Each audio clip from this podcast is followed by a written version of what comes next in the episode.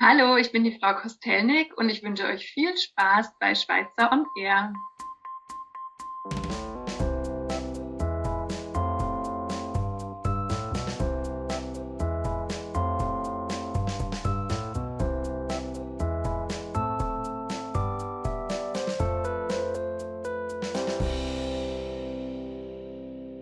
Herzlich willkommen zu unserer Podcast-Show im Januar. Die erste Podcast-Show im Jahr 2022. Auch dieses Jahr haben wir wieder viele spannende Themen für euch. Ja, genau. Zum Beispiel haben wir für unsere sportbegeisterten Zuhörer eine Reportage über Gewalt an Schiedsrichtern sowie ein Interview mit Konstantin Schmid, einem deutschen Skispringer. Neben diesen spannenden Themen haben wir aber noch ein weiteres Lehrerinterview für euch. Und ein paar frische Witze von unserem Pausenhof. So wie ein paar Fun Facts. Dann lasst uns doch einfach gleich mit ein paar Witzen anfangen. Ein Fuß und ein Auge unterhalten sich. Das Auge wird sauer und sagt, ich gehe jetzt. Sagt der Fuß, das will ich sehen. Was essen Autos am liebsten? Parkplätzchen. Sagt der Lehrer, du kannst mich gerne grüßen, sagt Peter. Ja klar, von wem denn? Knapp vorbei ist auch daneben, außer bei Atomraketen. Das war doch schon mal ein toller Start in die Sendung. Stimmt, aber jetzt bin ich schon richtig gespannt, was uns Konstantin Schmid alles zu erzählen hat. Genau, hören wir doch gleich mal das Interview rein. Vielen Dank, dass Sie sich heute die Zeit nehmen konnten, Herr Schmid. Und Bitte, gerne, kennst gern Konsti sagen. oh, danke, Konsti. Wie geht es dir, Konsti? Gut, passt soweit. Also wir fangen jetzt erstmal mit äh, der Kategorie This or That an. Also wenn Sie in Urlaub fahren, ähm, fahren Sie lieber an die Berge oder an den Strand? Äh, Strand. Ah, wenn Sie ein Haustier hätten oder haben, Hund oder Katze? Ich habe einen Hund. Zum Frühstück lieber Kaffee oder Tee? Äh, Im Moment Tee. Äh, sind Sie ein Langschläfer oder Frühaufsteher? Also wenn Sie jetzt keine ähm, großen Wettbewerbe haben. Äh, Langschläfer. Genau, ähm, dann fange ich mal an. Ähm, war es immer schon Ihr Traumberuf, äh, Skispringer zu werden oder, oder hattest du mal einen anderen Traumberuf?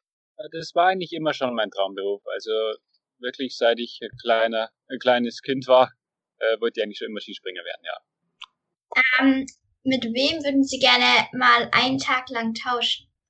Ich würde insgesamt eigentlich ganz gern mal mit, mit, ähm, mit einem anderen Menschen, der mich kennt, tauschen, um einfach zu sehen, wie ich auf andere wirke. Ah, Beschreiben Sie uns doch einmal, wie es sich anfühlt, wenn Sie durch die Luft fliegen.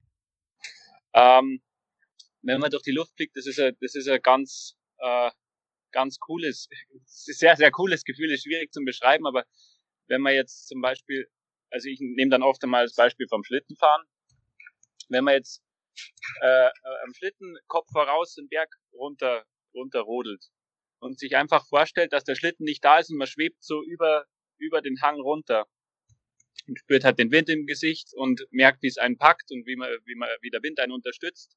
Ähm, so ähnlich fühlt sich das dann an, dass die Luft dann quasi der Schlitten ist, auf dem man den Berg runter, runterfliegt. ähm, haben Sie eine Lieblingsschanze? Lieblingsschanze, ja, habe ich. Ähm, ich habe sogar mehrere Lieblingsschanzen. Äh, Meine, meine Lieblingsschanze ist im Moment äh, in Planitza, die Skiflugschanze. Einfach aus dem Grund, dass es eine der größten Schanzen auf der Welt ist und äh, ich da eigentlich relativ gut drauf springen kann, weil mein Sprungstil ganz gut drauf passt. Und wenn man jetzt von einer Großschanze ausgeht, das bedeutet also eine ähm, K, eine Hillsize 100, 140, 135, also da spricht man von einer Großschanze. Ähm, dann sind wir da in Trondheim in Norwegen. Die wird jetzt im Moment umgebaut, also ich hoffe, dass sie die nicht, die nicht verhunzen. ähm, aber das ist äh, dann meine Lieblingsgroßschanze. Also ich habe die zwei Schanzen jetzt mal als die, die besten Chancen für mich persönlich.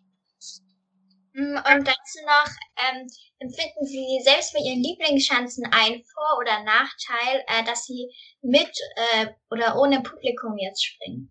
Ja, das ist definitiv ein Nachteil. Also ich äh, finde es extrem schade, dass keine Zuschauer im Moment erlaubt sind, aber man kann es natürlich nicht ändern und es ist es ist jetzt mal wichtig, dass wir überhaupt springen können und das ist äh, auch schon ein wahnsinnig, wahnsinnig großes Pri äh, Privileg.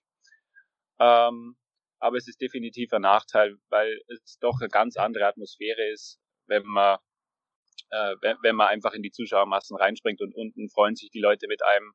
Ähm, das ist halt diese Saison ein bisschen weggefallen und äh, ich hoffe, dass es so bald wie möglich wieder funktioniert. Jo. Könnten Sie uns und unseren Hörern nochmals den Unterschied zwischen Skispringen und Skifliegen erläutern? Ja. Was machen Sie persönlich lieber? Äh, also natürlich lieber Skifliegen, weil man da natürlich äh, am weitesten springen kann und äh, das, das, das coolste Gefühl hat. Ähm, aber der, der Unterschied zwischen Skifliegen und Skispringen ist eigentlich ähm, die äh, Strecke, die man, die man, die man in der Luft ist. Also beim Skifliegen, also Skifliegen beginnt ab einer Weite von äh, von ungefähr 200 Metern plus minus. Äh, ab da spricht man von einer Skiflugschanze. Das ist halt was ganz Besonderes, deswegen macht es mehr Spaß. Ähm, man hat einfach mehr Geschwindigkeit, mehr Weite und mehr Spaß in dem, in dem Sinn. Und es ist ein bisschen gefährlicher, aber das ist, äh, wenn, wenn man alles richtig macht, dann passiert da auch nichts. Hat es Sie viel Überwindung gekostet, das erste Mal von so einer großen Schanze zu springen? Äh, als Kind fängt man auf einer, auf einer relativ kleinen Schanze an. Äh, also jetzt, das sind dann im Moment so 10, 20 Meter Schanzen und dann steigert man sich immer.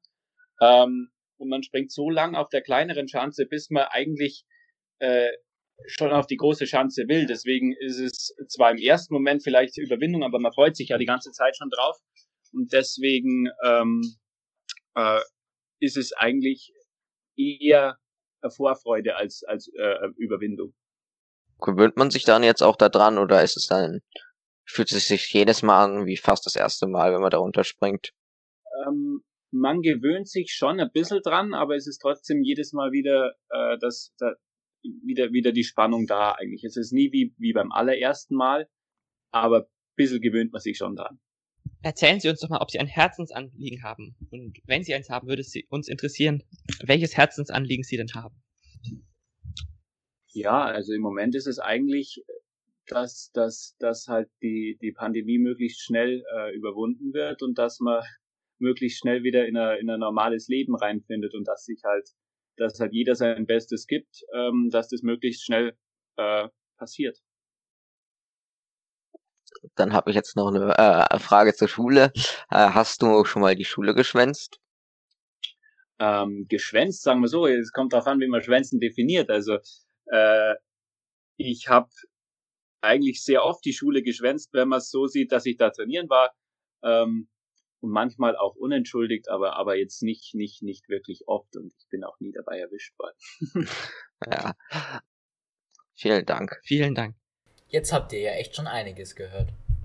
Stimmt, und wo wir gerade schon beim Thema Sport sind, haben wir für euch ein paar Infos über Gewalt an Schiedsrichtern zusammengesucht. Wenn man sich ein Fußballspiel anschaut, sieht das eigentlich immer nach viel Spaß aus und man kann sich manchmal gar nicht vorstellen, dass es auf dem Fußballplatz nicht immer so freundlich und lustig zugeht.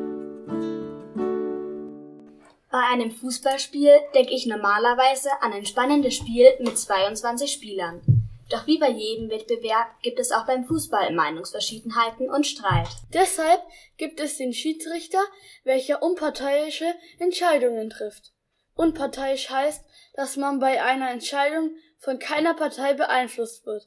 Das hört sich eigentlich nach einem ganz schönen Beruf an. Wie häufig werden Schiedsrichter auf dem Platz angegriffen? Und hat sich da was in den vergangenen Jahren geändert?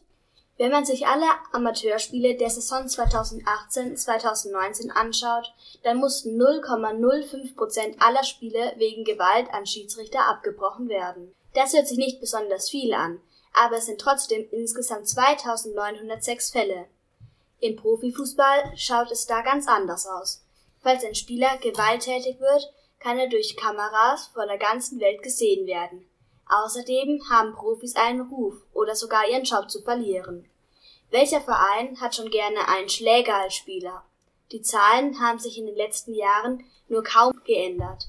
Sicher ist aber, dass die Brutalität gegenüber den Schiedsrichtern zunimmt. Das heißt, dass die Spieler sowohl im Amateur- als auch im Profibereich immer brutaler werden. Beispielsweise der Fall Münster vor zwei Jahren. Der Schiedsrichter zeigte dem Spieler nach einem Foul die rote Karte. Der Münster-Spieler war mit der Entscheidung nicht einverstanden und schlug den Schiedsrichter K.O. Es wurde sofort erste Hilfe geleistet und der Schiedsrichter mit einem Rettungshubschrauber in ein Frankfurter Krankenhaus gebracht. Nicht nur von Vereinsseite, sondern auch von der Polizei wurde gegen den 28-jährigen Spieler ermittelt. Auch der Verein hat hohe Strafen gefordert, weil so etwas im Fußball nicht zur Gewohnheit werden darf. Welche Strafen gibt es denn, wenn ein Schiedsrichter beleidigt oder geschlagen wird? Laut dem Hessischen Fußballverband HFV wird der Spieler bei Bedrohung oder Beleidigung der Gegner, Mitspieler, Zuschauer, Schiedsrichter und Schiedsrichterassistenten mit einer Sperre von zwei bis zu 18 Pflichtspielen bestraft. Das heißt, ein Gericht entscheidet nach dem Spiel über das Ausmaß der Strafe. Welche Auslöser gibt es denn für die aufkommende Gewalt auf dem Spielfeld? Der hauptsächliche Auslöser sind Fehlentscheidungen vom Schiedsrichter. Da es im Profifußball den Videobeweis gibt, kommen massive Fehlentscheidungen nicht mehr so häufig vor. Die Aggressivität von Fans hat auch oft Einfluss auf die der Fußballspieler. Im Amateurfußball spielt es eine viel größere Rolle, weil die Fans näher am Spielfeld stehen. Wie gehen die Schiedsrichter denn damit um? Laut dem Spiegel geben im letzten Jahr 39,3 Prozent der Schiedsrichter an, schon einmal beleidigt geworden zu sein. Dennoch fühlen sich 70,6 Prozent weitestgehend und 26,1 Prozent häufig sicher. Viele Schiedsrichter, die schon einmal körperliche Gewalt auf dem Spielfeld erlebt haben, hängen ihre Schiedsrichtertätigkeit an den Nagel. Was wird gegen die Gewalt unternommen? Es gibt beispielsweise die Organisation Fair ist mehr, die vom Deutschen Fußballbund DFB ins Leben gerufen wurde. Hier wird Fußballern fairer Umgang beigebracht. Es gibt beispielsweise Auszeichnungen von Fair Play Gesten. Gibt es abschließend noch etwas zu sagen? Ja, es ist auf jeden Fall wichtig zu sagen, dass man bei Beleidigung oder körperlicher Gewalt nicht nur die Regeln und Gesetze missachtet, sondern auch die ganz persönliche Grenzen eines jeden Menschen. Man sollte nicht nur im Fußball fair mit seinen Mitmenschen umgehen, sondern auch überall sonst im Alltag. Ich spreche mich also gegen jegliche Art von Beleidigung, Diskriminierung und Gewalt aus. Das klingt ja wirklich nach einem ganz schön anstrengenden Job. Oder was meinst du, Hannah? Ja, man denkt immer, man muss als Schiedsrichter nur auf dem Platz stehen und schauen, dass jeder nach den Regeln spielt. Aber in Wahrheit gehört noch viel mehr dazu. Iman und Max haben Frau Kostelnik, eine Lehrerin unserer Schule, interviewt und ich bin schon ganz gespannt, was wir jetzt gleich für Geschichten hören werden. Die erste Frage ist, was haben Sie bei Ihrem Abi-Streich gemacht? Ich hatte nie einen Abi-Streich, leider. Ähm, ich habe mein, mein Abitur an der BOS, an der Berufsoberschule gemacht und da gab es sowas nicht, mhm. wie wir das jetzt vom Gymnasium kennen. Aber ich kann euch vielleicht kurz verraten, was ich als Lehrer schon für einen coolen Abi-Streich äh, so mitbekommen habe. Mhm. Und zwar in meiner vorherigen Schule, beziehungsweise vor drei Jahren war das schon oder vier Jahren, ähm, da haben die Abiturienten so ein Escape Room gemacht mit den Lehrern haben dann einfach, ich glaube, es waren sechs oder sieben Lehrkräfte entführt und dann in einen Kellerraum, natürlich alles mit Absprache des Hausmeisters und so, die haben dann äh, die halt in den Kellerraum eingesperrt und dann mussten sie verschiedene Rätsel lösen, um da wieder rauszukommen. Der Raum war natürlich präpariert und auch mit Kameras ausgestattet und alle anderen Schüler und Lehrerkollegen, so wie ich da auch, äh, wir konnten von außen die Lehrer beobachten, wie sie halt ihre Rätsel lösen. Die mussten auch so ein chemisches Experiment, ein kleines machen. Das fand ich ziemlich cool. Sehr aufwendig, aber echt cool. Okay, cool. Jo, klingt, klingt ziemlich cool.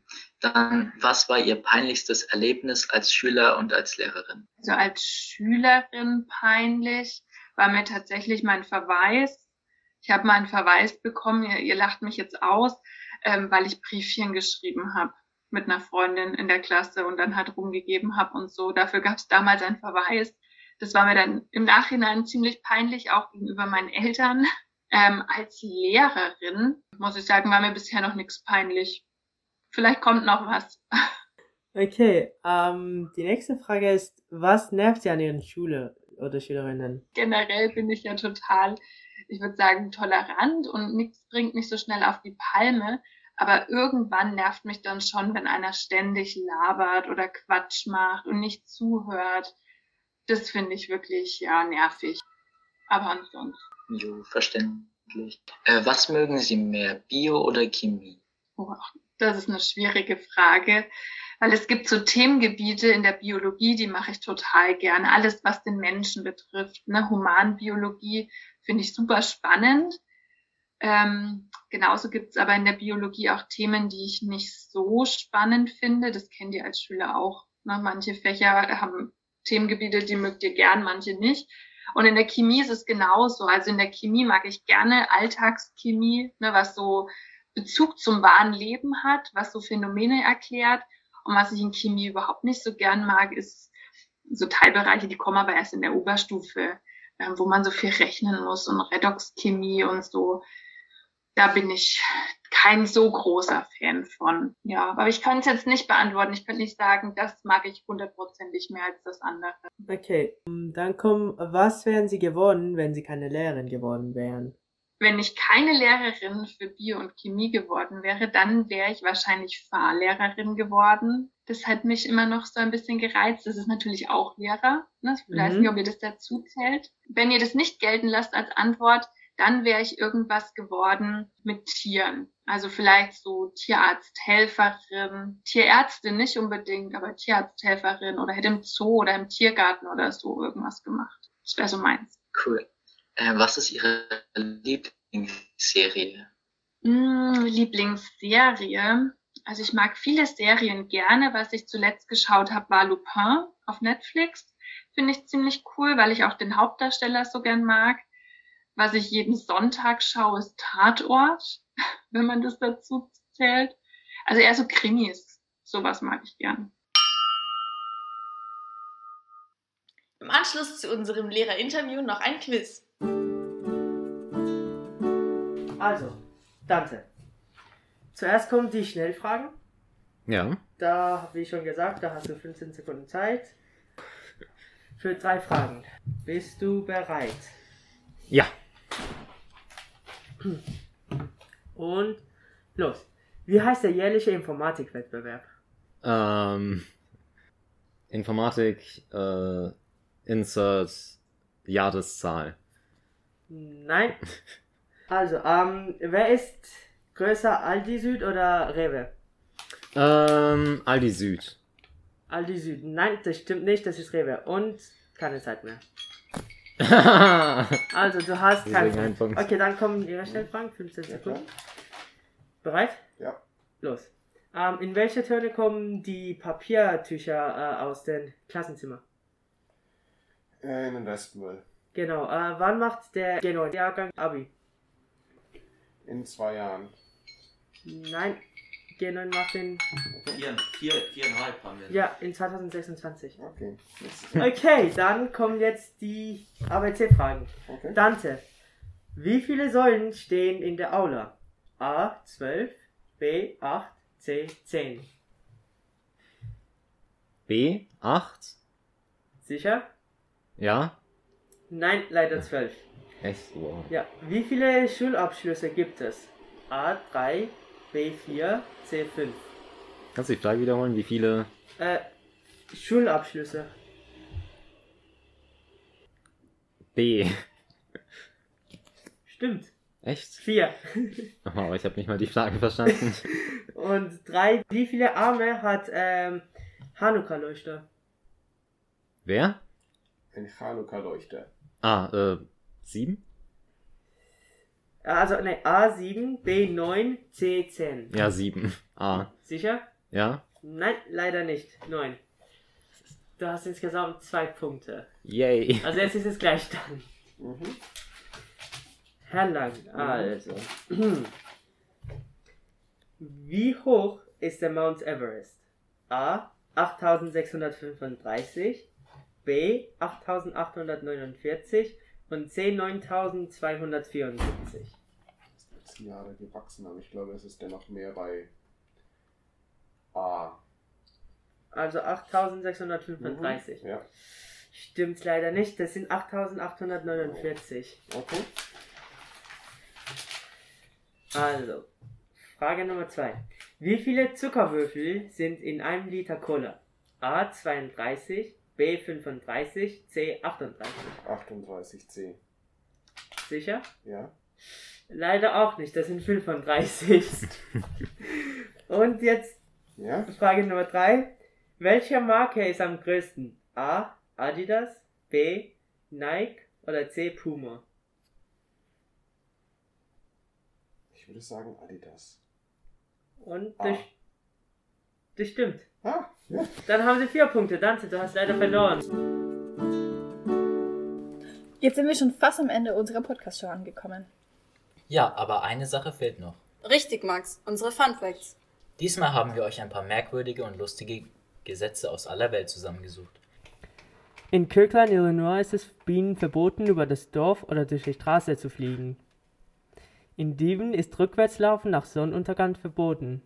In Detroit, Michigan, ist es Männern gesetzlich verboten, ihre Frauen an Sonntagen böse anzuschauen. In Colorado ist es verboten, dem Nachbar den Staubsauger auszuleihen. In Israel ist Samstag Pickel ausdrücken verboten. In China dürfen ertrinkende Menschen nicht gerettet werden, weil dies ein Eingriff in ihr Schicksal wäre. Das war's auch schon mit dieser Podcast-Show. Wir hoffen, es hat euch gefallen und würden uns freuen, wenn wir uns nächste Woche wieder hören. Das war's schon. Servus, bitte euch und alles Gute. Tschüss. Ciao, ciao. Es hat mir auch Spaß gemacht. Schweizer on Air. Dankeschön. Es war cool, hier zu sein. Danke für die Einladung. Und es hat sehr, sehr viel Spaß gemacht.